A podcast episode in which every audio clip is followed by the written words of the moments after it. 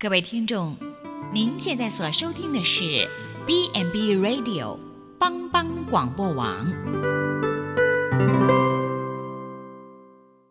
即将为您播出的是由静慧和淑玲共同主持的《小星星协奏曲》。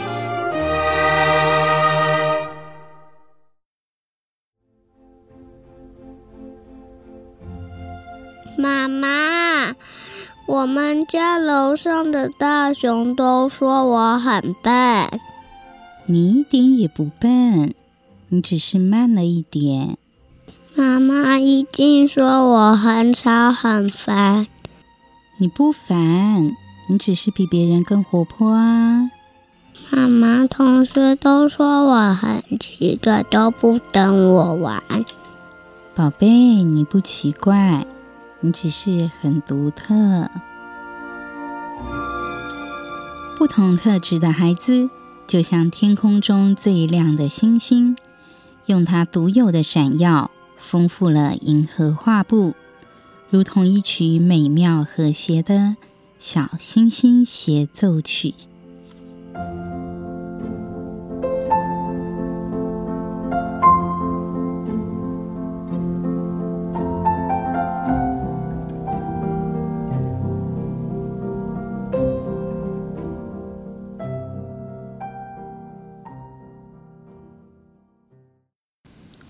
全球华人的听众朋友们，欢迎来到《小星星协奏曲》，我是金慧，我是淑玲，大家好。哎，淑玲啊，我们在上一集的节目当中，其实我们有介绍说，呃。有一个这个算是儿福联盟吗？它有一个这个儿童的专线，是可以给孩子自己打的，对不对？是，就是他们有呃儿福联盟，他们有提供一个服务专线，是专门呃服务儿童。就是如果说孩子在不管是求学啦，或者是家庭啊，有各方面的困扰，可以拨这支专线，那会有呃负责值日的值班的大哥哥大姐姐接电话，然后跟他们聊聊天，或者是呃。为他们解决一些困惑哦，就像我们以前年轻的时候那个张老师专线一样，对不对？他们所以孩子他自己，如果比如说我今天心情不好，我碰到了一些什么事情，我可能我觉得无法跟家人启口，哦，因为可能怕被骂啊，哈，或是什么又不知道跟谁讲的时候，其实就可以打这一支电话。那需要付钱吗？呃，这个是免费的服务电话，呃，他们的电话是。零八零零零零三一二三，零八零零零零三一二三。对，那他们的服务对象是全台湾，包括呃台台，包括澎湖、金门、马祖、离岛，十二岁以下的儿童。哇，真好诶！所以如果有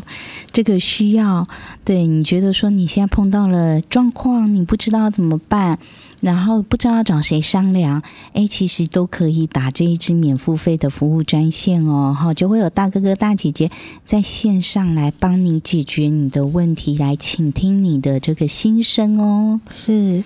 呃，而且其实我们上个礼拜里面有提到说，呃，同样是儿福联盟他们做的调查，就是不管是儿童啊、青少年或父母，他们的烦恼的前三名都有跟同才相处这件事情。对，所以我们就觉得说人际关系真的很重要哎。你知道那个哈佛大学的这个保健中心有一个成人发展研究所哦，嗯、那里面呢有一个主持人就是罗伯威丁格博士，他其实在二零一六年的时候有公布一个这个叫做幸福感的研究。那最近大大家都一直哈很强调说幸福感，幸福感。嗯、那事实上呢，这一个罗伯威丁格博士哈，他归纳出的这一些结果哈，简单的来说呢，他说幸福感是什么呢？他说良好的人际关系可以让我们维持快乐跟健康啦。所以其实好的人际关系还可以让我们有幸福感呢，是真的。而且其实啊。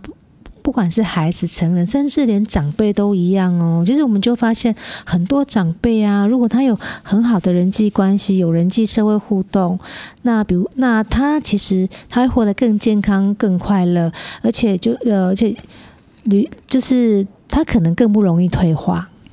诶，对，这倒是真的。我最近看到有一篇报道研究哈，他就说哈，呃，他找了好像。不知道几十位这一个大概呃八十岁的哈老人家来做这一个研究。那他就是呢，把他们分成两组，这两组人呢，就是呢，一个呢是要跟他们讲说，你现在想象你是。回到了二十年前，嗯，然后呢，你就过你二十年前的生活，照你二十年前的方式。好，那个时候，比如说你现在八十岁，二十年前六十岁，那时候你在做的方式，你生活的方式，你就照那个时候的生活来过。然后另外一组呢，是跟他们讲说，你想象你是呃回到二十年前。可是你不是真的回到二十年前，就是说你你就是常常可能去想去谈你的二十年前的那个时候呢，你在做什么，然后你有什么美好的回忆？嗯，就研究结果就发现哈，这两组人呢的这个这个长辈。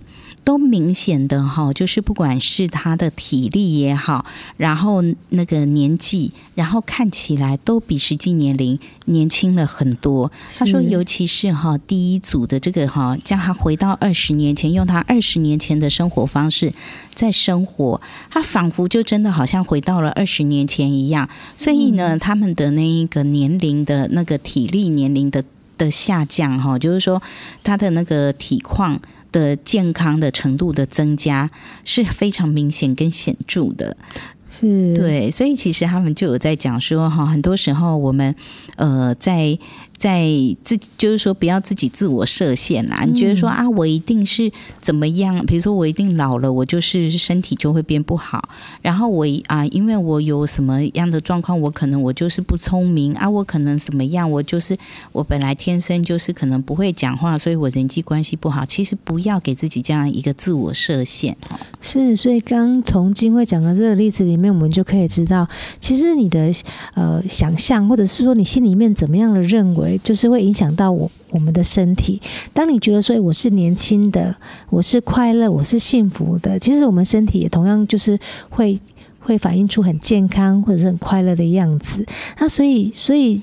刚提到那个研究嘛，幸福呃幸福感，对，幸福感会让我们过得快乐健康。那同样的人际关系好，就会也会让让我们觉得幸福感。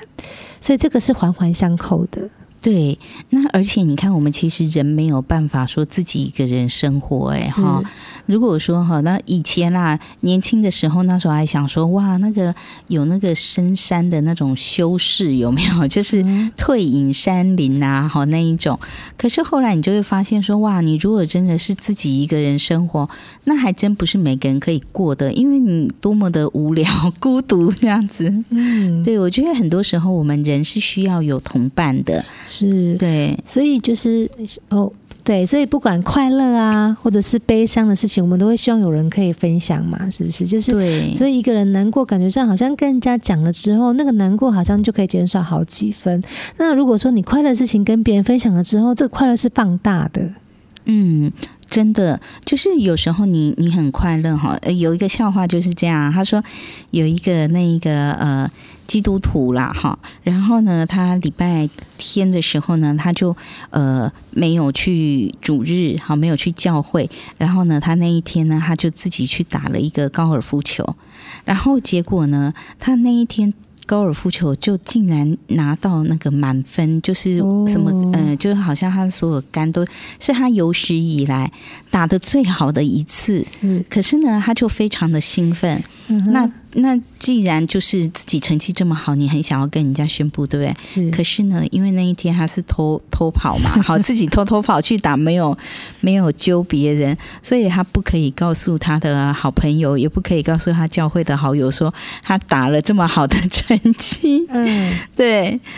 所以就变成呃，那那是上帝对他另外一个惩罚啊！当然这是一个笑话啦。哈。但重点是呢，你看，当像刚刚淑铃说的，当我们今天发生一件很开心、很开心的事情的时候，你会恨不得赶快跟你最最亲爱的人分享，昭告全天下。然后你跟你好朋友、跟你的家人分享之后，你就会觉得啊，本来好像只有一百分的开心，变成三百分、五百分，对不对？那如果当我们心情很不好的时候，然后然后呢，你可能就会像以前我们女生都常常会找闺蜜倒垃圾，有没有？嗯、然后比如说像失恋的时候或什么，那你自己一个人就会很容易想不开。可是呢，当你呢，哎，跟你的朋友啊一起讲，然后人家安慰你一下，然后你把乐色倒完，你就会忽然觉得说，哎，其实下一个男人可能会更好的。稍微难过的心情，就虽然还是很难过，可是就会觉得说，好像还可以再继续坚持一下。是，所以你看人际关系有多么的重要。如果你的人际关系好，你这些快乐啊、悲伤的事情，你就可以找得到人听你说嘛。嗯、那假如说你人际关系不好的话，没有什么朋友的话，其实不管快乐或悲伤的事情，你都只能够放在自己的心里面，这不是很难过的一件事情吗？对呀，可是啊，如果我们今天是身为父母哈，小朋友年纪还那么小，那他们在学校我们也看不到啊。嗯、那我们要怎么样可以来帮助我们的孩子来建立好的人际关系啊？是讲到这个啊，呃，要帮孩子建立好在学校跟同侪的人际关系，那也要看孩子不一样的气质，可能。可能会需要有不一样的做法，比如说啊，外向活泼的孩子，或者是我们一直提到，可能看到陌生的人，他不怕生的孩子，他会很主动、很乐意去跟人家打招呼的那种孩子，相对来讲，对于他们来说，去认识新朋友可能不是一件困难的事情，因为他们很活泼、很活跃嘛，他们可能会主动去找人家讲话啊，找人家游戏、找人家聊天等等的。那像活泼、外向、比较动的孩子，那其实。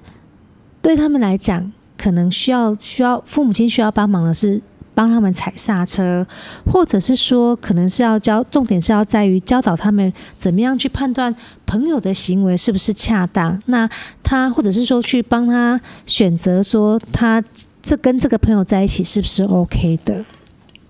好，所以呃，比如说有的时候啊，父母亲就会说，哎，哎，老师都会说我的孩子很单纯，然后但是他呢，就是不太懂得分辨说，呃，这个同学的行为是不是好还是不好。那同学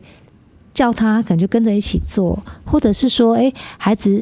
呃，常常跟爱调皮捣蛋的孩子在一起，那可能久了之后就会学得跟他一样。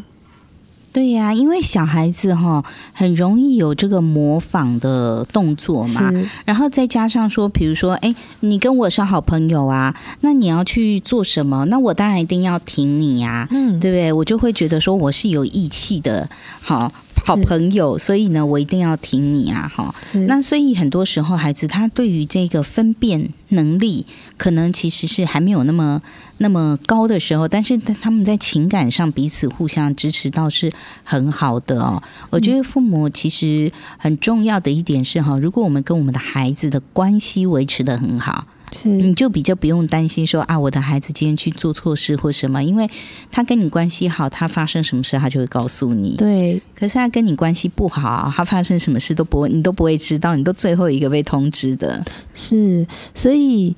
呃，如果跟孩子关系好，孩子他知道说，哎，其实我我是有足够的安全感的。我跟妈妈讲这件这件事情，妈妈不会马上就处罚我。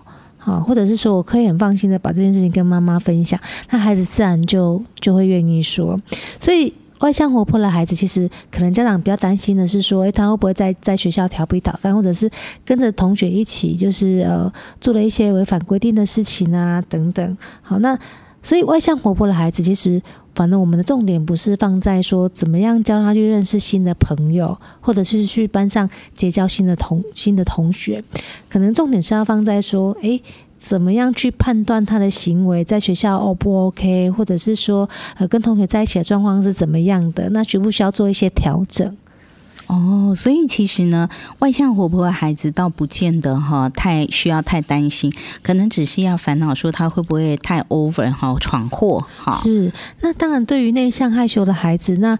有时候他们就是常常不敢跟其他的孩子互动嘛，或者是说他们想要跟同学一起玩，他们也不好意思不敢开口。那所以对于内向害羞的孩子来讲，就是家长可能要做就是要。教孩子怎么样去跟同学互动，比如说怎么样跟同学打招呼啊，或者是说，诶，怎么样可以去跟同学邀请同学说，诶，我可不可以跟你一起玩？或者是，诶，我今天有带这个玩具来，你要跟我一起玩吗？反正是要教导他们这个跟同学互动的技巧。哦，我记得以前我们哈小时候有一些同学，他生日的时候，然后可能就会爸爸妈妈就会说：“哎，你可以邀请同学到我们家里来玩哈，就类似说帮他办个庆生会之类的。”那其实有时候父母如果说插手介入来做这些事，对于这一些孩子的这个人际关系，其实会不会是有帮助，还是其实这是一个负向的？嗯，其实看家里面的状况。如果说家里面其实可能有足够的空间，可以让孩子带他的同学一起来玩，那也可以，就是父母亲可以当孩子跟同学之间的桥梁，邀请孩子到到家里来玩。那同时也可以教导孩子你怎么样去招待小客人。好，那怎么就是其实这也是种应对的礼仪跟技巧。那其实这个也蛮好的。嗯。所以，尤其是如果是孩子哈自己本身是比较内向、害羞的孩子哈，有时候我们可能大人是需要想办法来 push 他一下哈。是，或者是说，哎，其实爸爸妈妈可能也可以从旁侧面的了解，呃，现在孩子，比如说跟我的孩子同年龄的同学啊、同才，他们最近都喜欢什么，喜欢些什么，然后喜欢玩什么。那其实可能就可以在家里面跟孩子一起玩，或者是说。呃，教导孩子这一方面的游戏技巧，因为其实有些孩子他想要跟别人一起玩，可是他可能不知道同学都在玩什么，或者是说他不知道这个游戏要怎么玩，所以他也没办法加入，那他只能在旁边看。哦，所以其实有时候就是说，这个也是要父母哈平常多多观察的。那当然，孩子很活泼，有时候不需要你特别观察，孩子都会一直啪啦啪啦告诉你哈。可是如果孩子是这个比较安静内向的孩子的时候呢，嗯、可能爸爸妈妈就要多花一点心力来关注了哈。是，那其实如果再大一点的孩子的话，比如说孩子可能回家。会跟爸爸妈妈说：“呃，妈妈，那个谁啊，小明啊，小花，他都不喜欢跟我一起玩。我每次跟他，我每次想要跟他玩，他就说不要，或者是说我都不会玩，我的动作很慢之类的。那其实这个时候呢，呃，爸爸妈妈其实也可以跟孩子分享自己的经验。”比如说，也可以跟孩子讲说：“诶，爸爸妈妈，爸爸或者是妈妈小时候也是这样子的啊。好，那呃，因为他们可能不了解我，或者是跟我不熟，所以他们就呃就会不喜欢跟我玩。那那跟孩子分享自己的经验之后呢，我们再去看看孩子跟跟同学产生互动困难的原因是什么，然后再跟孩子讨论我们可以怎么做。”哦，所以其实真的诶，有时候哈，如果爸爸妈妈有这个过来人的经验，或是呢，你可以去分享一些哈，其实嗯，可能看到的一些呃别人的故事，对孩子而言是比较会有一些帮助啦，因为他也会觉得说，哎。还好哈，好像别人也有碰到过这样的问题，那这个问题是可以被解决的。是，而且其实孩子也会知道说，哦，原来爸爸妈妈以前小时候也这样子，好像不是只有我这样，因为好像如果只有我这样子的话，好像我就很逊。那那爸爸妈妈以前小时候也有这样子，那爸爸妈妈应该是可以了解我的，是可以理解我的。嗯，所以某方面这也是另外一个亲子的沟通，可以促进亲子的关系哦。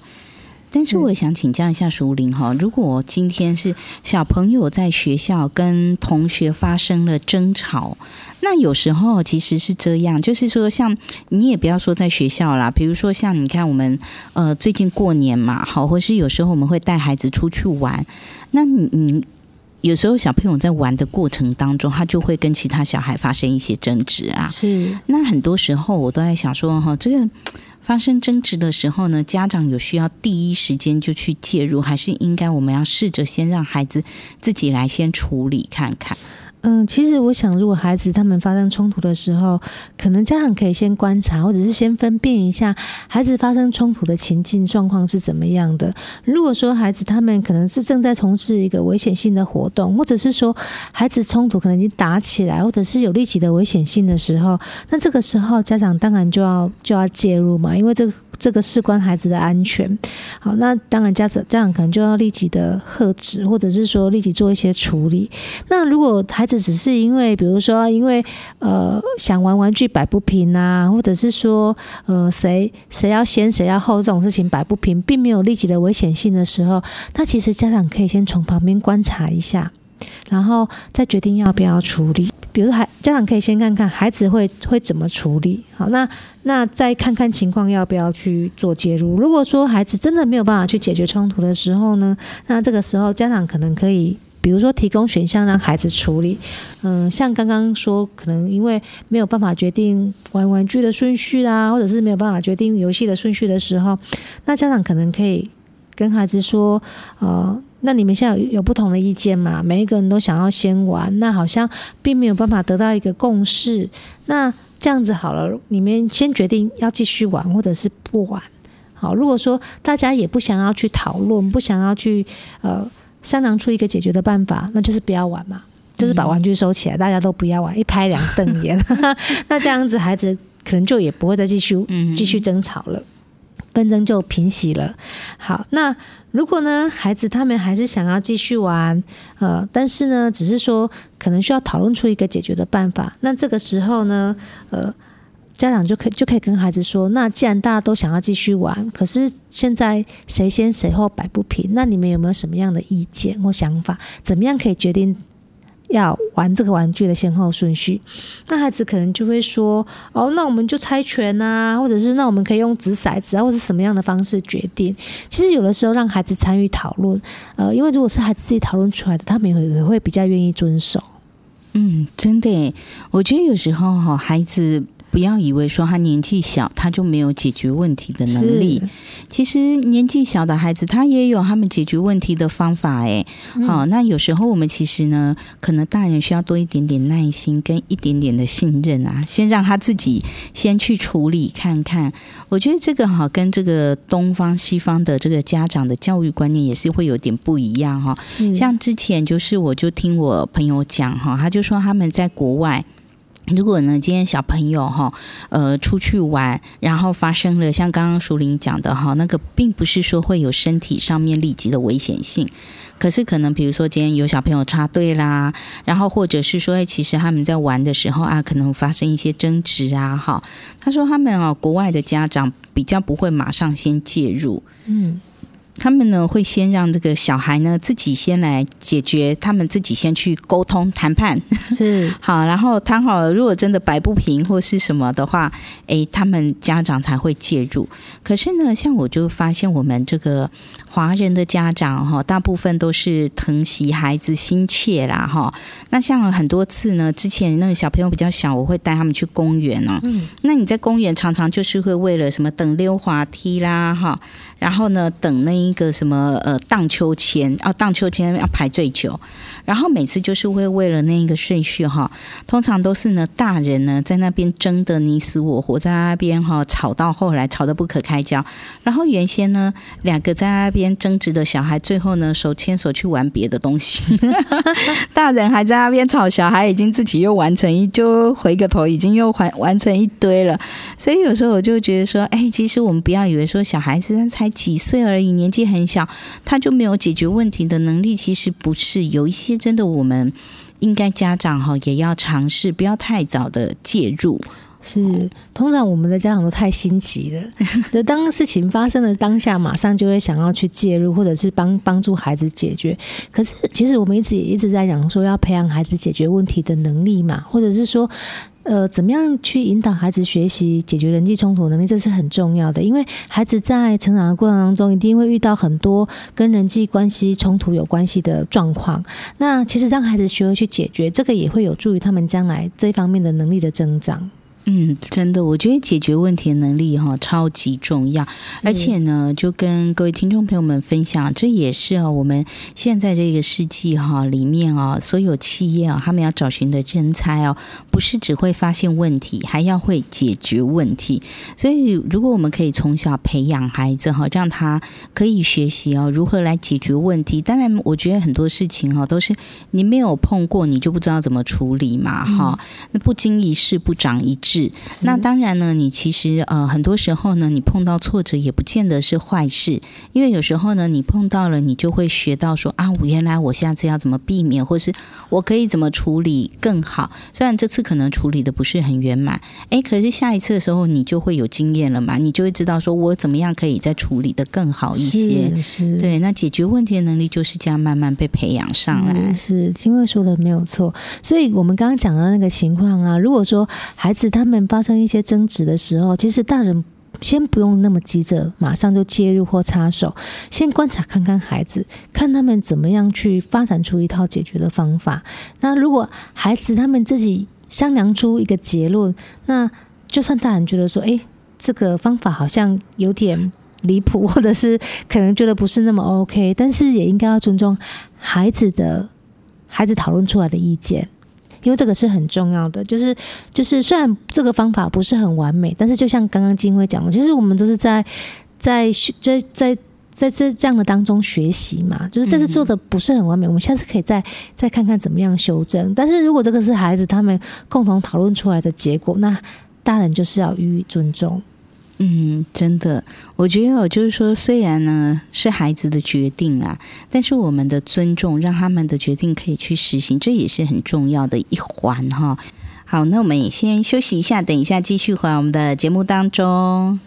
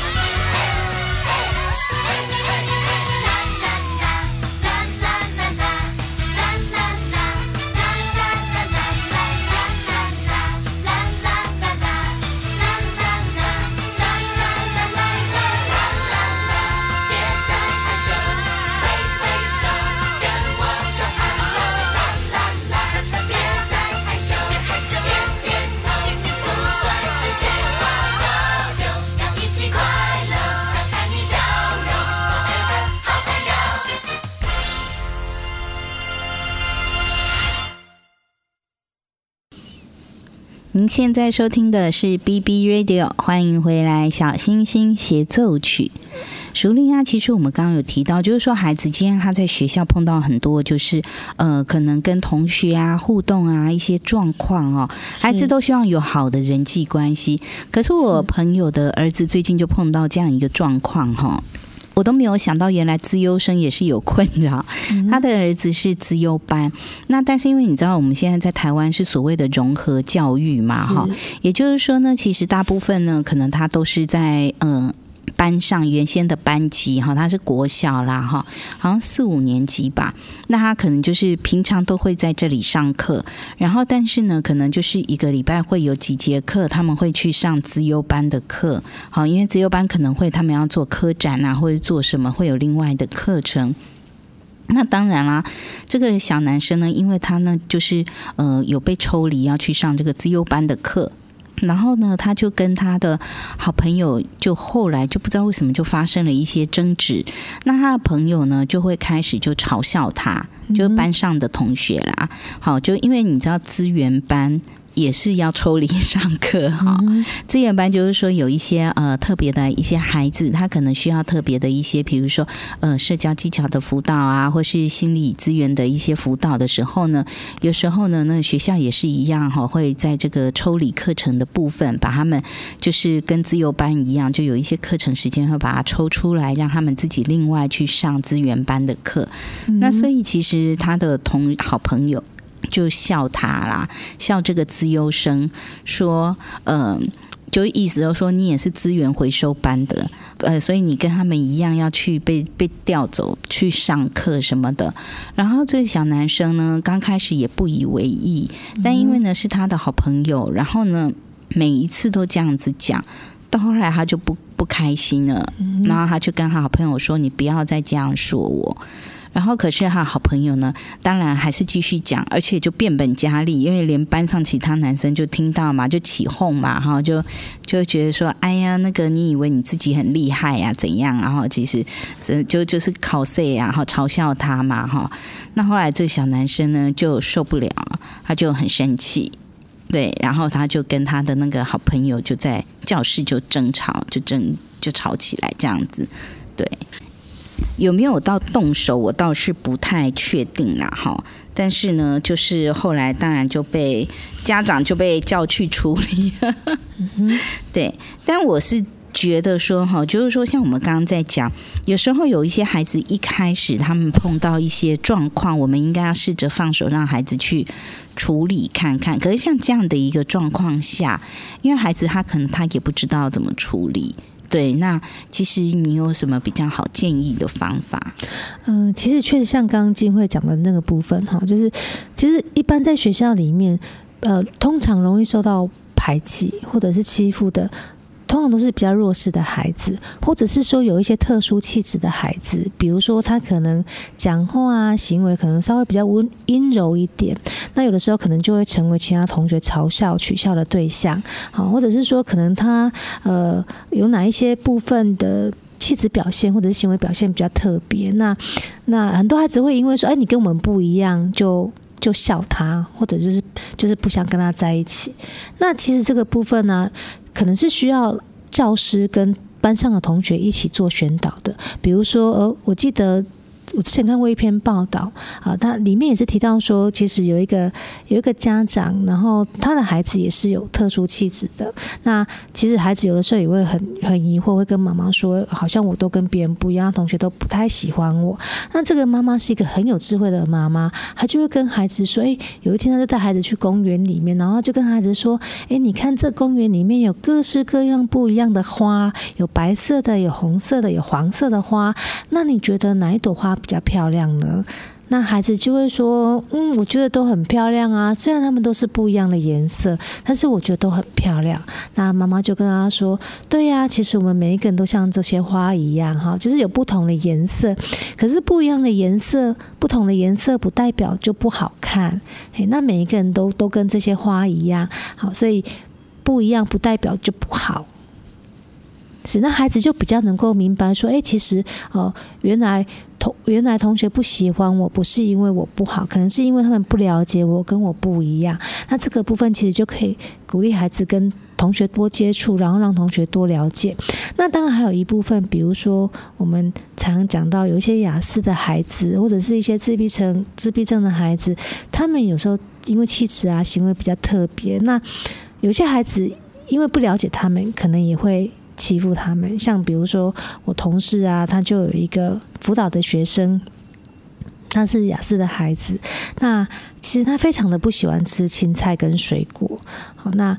但是班上的同学有的时候就是比较调皮恶作剧，就会。故意就是营养午餐有水果或者是有有青菜的时候，就会故意拿到他面前，然后就要就要叫他吃这样。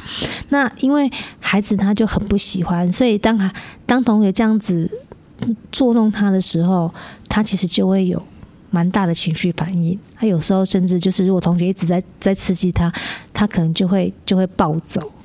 是，所以那像这个部分，就是后来有请我同事到班上去跟同学们做一些宣导，就是教他们认识说，哎，其实有一些、有一些、有一些同学，他们是有特别的气质，但是不不代表说他们就是就是很奇怪的，因为每一个人都是不一样的。嗯，那我们需要尊重别人跟我们自己不一样的地方。其实我觉得现在现在在台湾哦。就是有学校里面啦，哈，很多学校有所谓的这个生命教育的这个讲座或是课程。其实原先的用意就是希望说，诶，可以让孩子哈，可以呃用尊重生命的角度来看，因为我们每个人本来生出来就是不一样嘛。你就算是双胞胎，你可能长得很像，你也还是会可能血型是不太一样，或是可能是你的呃某个地方是不太一样，你不可能完全是一模一样的。是对，所以其实每个人本来就是都有自己的独特啊，哈、嗯。那但是呢，我们可以学习去欣赏别人的不同之处，是对。只是说，就是也还蛮可惜的，就是说，呃，像刚刚听到淑玲在分享哈，你同事的那一个孩子，好的，他的学生啊，哈，碰到这样的状况，的确我们在学校里还蛮碰到这样的状况，就是很多时候哈，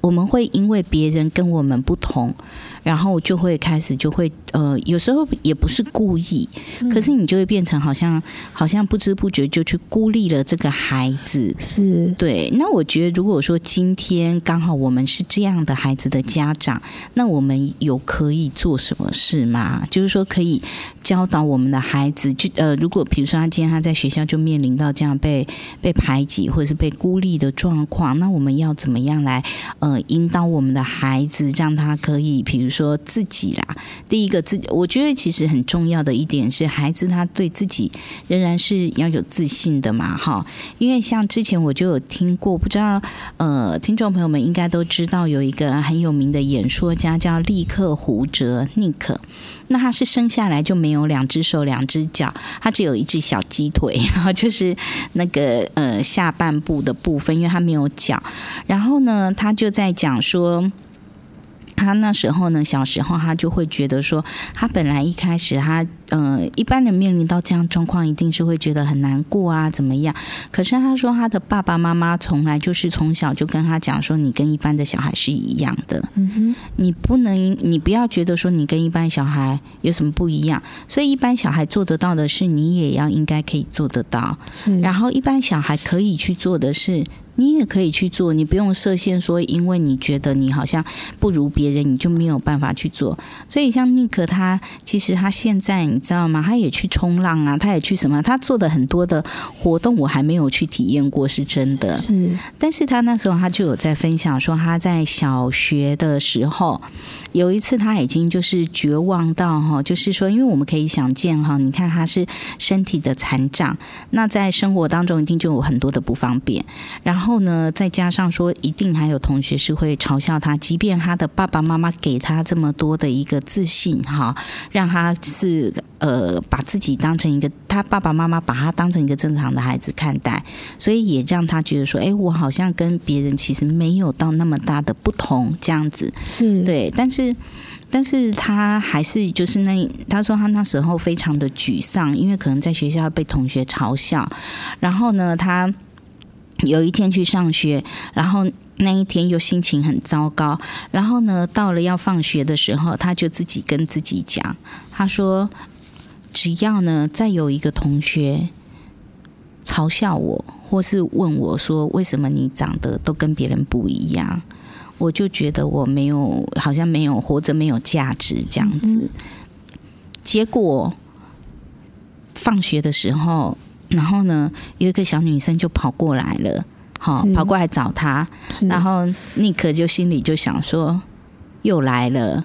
他应该就是要来嘲笑我的，是，就没想到那个小女生跑过来是问他说：“哎，宁可，我们现在下课要去哪里？你要不要一起去？”嗯，然后他就忽然就觉得说：“哎，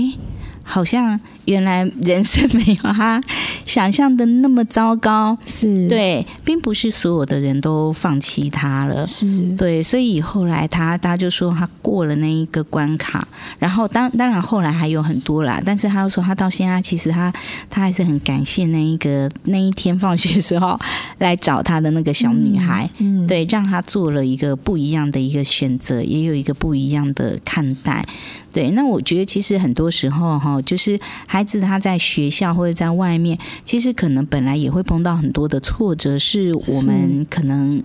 家人不知道的，是对。但是我们怎么样可以成为这个孩子扶持的力量，或是说，像其实我觉得尼克他的父母很棒，就是说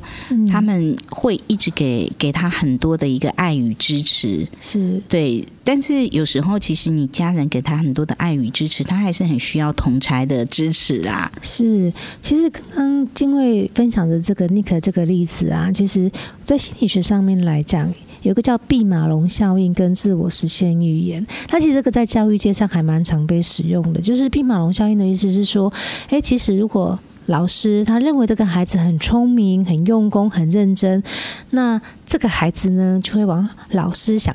老师。想的这个方向去去发展。那相反的，如果老师觉得这个孩子又懒又笨又不认真，那很奇妙的是，诶，孩子也真的就是像老师说的，就会变成又懒又笨又不认真。那为什么会这样子呢？就是就是。呃，当老师觉得这个孩子是一个聪明、用功、努力的孩子的时候，这孩子其实也可以感觉得到老师对他的看法。那他相对的，就像刚刚金威提到尼克的父母一样，父母亲一直跟尼克灌输这样的想法，所以孩子自己也会接受到这样的想法，就会认为说，哎，我就是这样的孩子啊，只是所以，我跟别人并没有什么不同，所以他的行为也会反映在他的想法上面。那如果呃，孩子觉得说，大人都觉得我很笨，我很懒，好，那渐渐的，其实孩子。也会也会就是行为上面也会反映出这样的状况，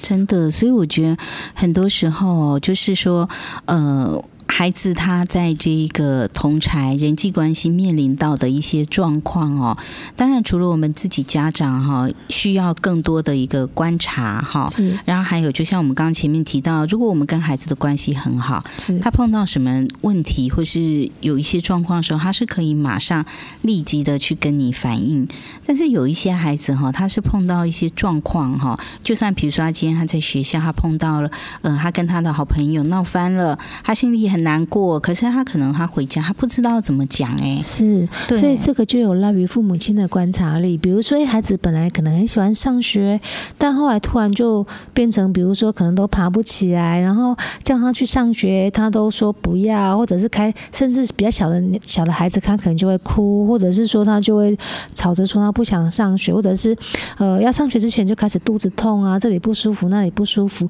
这有可能都是一些征兆。那当然，我们刚刚说。其实我们都希望我们家的孩子在学校是受人家欢迎的。对对，那我们其实也希望说，或者是当尼克遇到的那个小女生一样，是别人的贵人。可是万一不幸我的孩子是在班上受到排挤，或者是被被排斥的人的话，那我那我身为父母亲的人，我该怎么办呢？所以，首先我们可能会也是一样，要建议父母亲先观察或者先去了解孩子在学校为什么会受到别人的。欺负或者是排挤，好，就是我们常说，就是可能要了解问题的根源所在是在哪里。今天，诶，我我知道我的孩子好像被同学排斥了，那原因是什么？好，比如说原因如果是发生在孩子的身上，或者是同学的身上，那处理的方法当然是不一样的。啊，比如说。刚刚静慧有提到，有些孩子可能就是比较没有那么注重呃卫生啦，或者是说衣着方面可能也比较不是那么注注重，那可能有时候外表就会脏脏的，或者是说哎就是没没洗脸啊，没刷牙，那孩子有的时候就会不想跟他在一起嘛。那假如是这样子的话呢，可能我们就要让孩子知道说，哎，其实如果你不喜欢刷牙啦，或者是衣服你常常都不换，也不爱洗澡，那你就会臭臭的。那可能同学就会不喜欢跟你在一起。那这个时候我们需要调整的可能是孩子的卫生的习惯。那如果说呃是因为班上可能有某一些人，他们比较调皮捣蛋，他们就是呃可能也不知道什么原因就联合起来排斥我的孩子。那这个时候呢，就会建议老师或家长可以先找出那个带头的孩子，嗯，然后去就是去各个击破，就是说先从那个带头的孩子那边去跟孩子了解为什么你要带头去排斥或者是反对这个孩子。那像刚刚静慧提到的，诶，其实资优生也有可能会受到排挤。那通常资优生跟比较弱势孩子受到排挤的原因可能是不太一样的。好，那。资优生可能是因为，比如说那个同学嫉妒他，嗯，好，那啊，嫉妒他成绩好啊，功课很好啊，或者是都会常受到老师的夸奖，那他可能就是会嫉妒他，那就会带着其他的同学一起嘲笑他，或者是一起排挤他。嗯，那当然还有一种情况，就是有一些资优生，他可能在学校的学习成绩很好，功课也很好，但是他可能在社交互动技巧，那不是那么、那么、那么 OK。比如说，诶，他可能很聪明，没有错。可是呢，在班上呢，他其实就会常常，比如说老师问问题，那总是都是他在发言。嗯，对，老师问了一个问题，他可能就滔滔不绝开始讲。对，对，那那老师当然会觉得，诶，你你很棒，很厉害，因为老师问的问题你都可以回答，而且表现出乎老师的预期。好，那这样的同学会受到。老师的赞美，可是这样的同学有可能就会引起其他同学的嫉妒，有同学就会觉得啊，都那都让你讲就好啦。好，那而且你好像不是只有这一科这样子哦，你其他科也都是这样子诶。那我。就是大家都看你表现就好啦，嗯、那这样可能就是一种嫉妒心的关系。那这个时候，其实我们就可以，比如比如说比较委婉的看孩子说：“诶，老师知道，或者是妈妈知道，你其实功课很好，或者是说你懂得很多，好，那超乎老师的预期，这个老师让你都会。可是呢，有的时候也可以让。”让同学们也分享一下自己的看法，这样子。嗯，所以其实哦，很多时候就是我们也是可以教孩子说哈，就是说像刚刚其实竹林提到的，的确有一些孩子他们其实是很聪明啊哈，然后呢，他们就会觉得说，因为他们也很希望得到老师的肯定啊哈，所以呢，他就会一直哈，就是希望说，哎，反正老师会问的我都会答，对，那通常。这样的孩子的确哈，在班上不见得人缘会很好，因为同学会觉得哦，你很骄傲哎，哦，你什么都你你会，那你什么都你答就好啦。是对，那反而呢，这些孩子的确。嗯、呃，我们在在学校里看到他们也是都是比较容易会被排挤的，是对，就会觉得说好像曲高和寡这样子哈。那同学就会觉得说啊，反正都你最聪明啦，你最棒啦哈，那那我们都不要跟你玩这样子。对，那反而这样的孩子其实他们心灵是容易受伤的，是对。所以我觉得其实对这些孩子而言啊，或许我们需要去教导他们哈，怎么样如何去跟别人相处。是对，就是说，哎，有时候其实，呃，不是所有的好处，所有的焦点都放在你身上就好。有时候是因为我们是一个团队，对不对？哎，所以如果团队可以一起互相，哎，你好，我也好，哎，这个共好，好，其实是比自己一个人好更重要，也更好。那这样子呢，同学也会很喜欢你。对，那我觉得让孩子去学习到这一些乐于分享，好，有时候你要把一些机会，好留给别人。哎，反而是造成大家全部大家都更好，嘿，这也是一个蛮好的一个做法。不过我觉得这个哈，跟老师在上课哈，跟那个老师的班级经营也有很大关系。哎，是呃，所以我之前其实也也听过一个例子，就是说，哎，有一个很有智慧的老师，他其实在那个呃，就是有一个妈妈，她小孩要入学的时候呢，因为孩子就是。比较容易害羞，好，那就是也不善于跟跟同学互动。嗯、那当然，妈妈也很担心，说是我的孩子入学之后会不会就是交不到朋友，或者是甚至被同学排挤这样。所以他就有先跟在入学前，他就有先跟老师沟通这件事情。那这个老师呢，这一开始的时候，他就观察这个孩子。那果不其然，他发现说，哎，好像呃班上可能好像有开始有一两个同学，好像好像有那个。迹象就是要要要开始就是可能对这个孩子就是会嘲笑他什么之类的。那老师就在这个事情没有演变成很呃恶化之前呢，他就帮这个孩子安排了一个一个小天使。嗯，那这个小天使是在班上是人缘好又比较活泼开朗的，他就安排了这个小天使，就是协助这个孩子。嗯，那那当这个小天使去协助这个孩子的时候，其实因为他已经跟这个这个同学先成为好朋友了嘛，那其他班上的同学看到之后就会想说，哎，那既然这个这个这个受欢迎，这个很很受欢迎、很受大家喜爱的同学都喜都喜欢跟他在一起，那我们也跟他一起玩，好，就是由由。由这个同学，呃，扩及到其他人，那老师就做了这样子的安排。所以真的，我觉得这个老师也是很有智慧哈。就是说，好的老师真的哦，对于整个班不是只有这一个孩子，而是对于整个班上的孩子，我觉得都是有一个好的跟正面的影响力。因为我们其实哦，嗯。孩子，我们常常说这个学校就是小型的社会，是对。那孩子他今天他在学校里头，他其实呃除了学习课业之外，我觉得有一个很重要重点就是学习如何跟同才相处。是，因为你毕竟哦，你将来到公司里头，除非啦，你就算自己是科学家，现在科学家也是要团队，是对，你不可能自己一个人去搞定所有的研发，搞定所有的实验嘛。是对，所以其实你人跟人之间的合作是很。必须的，是就算你自己是天才，你也是需要有人配搭的，是对。所以我觉得，对于孩子而言哦，他们当他们年纪小的时候，从小适应力又比较强，那又在学习成长。如果说我们可以哦，呃，给他好的一个引导，然后给他好的教导，其实对于孩子而言，我觉得是很棒的一件事情。是，所以其实如果说呃，孩子